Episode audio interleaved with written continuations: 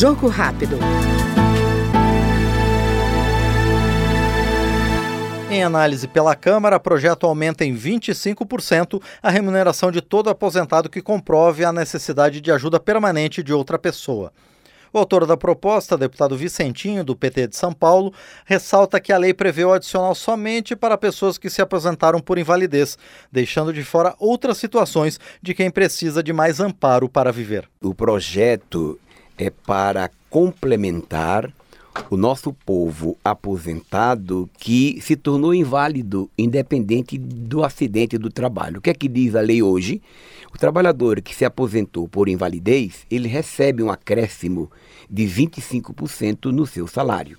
Pois bem, o trabalhador que não se aposentou que não se aposentou por invalidez, mas que está inválido por qualquer razão e pagou durante a vida e precisa de apoio extra, ele também tem esse mesmo direito na minha concepção.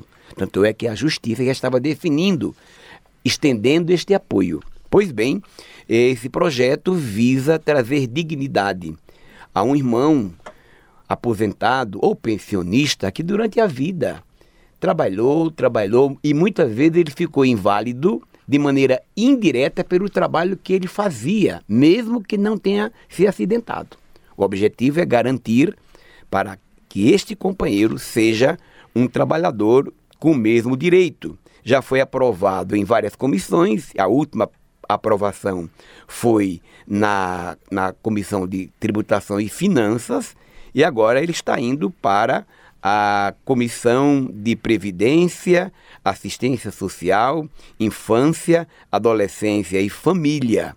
O nosso objetivo é garantir esta sensibilidade. O aposentado, pessoal, nós já sabemos, ele sofre muito. Sofre quando o convênio aumenta muito mais do que o aumento que ele tem, o reajuste que ele tem. Sofre porque doente, ele precisa gastar com remédio. Sofre porque muitas vezes a família tem filho desempregado, ele tem que fazer empréstimos compulsórios, é, compulsórios para atender um ente querido.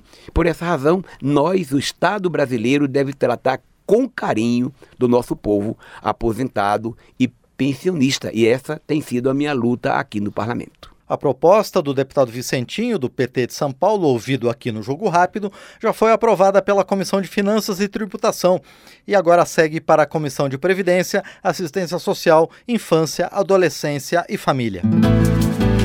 Jogo Rápido.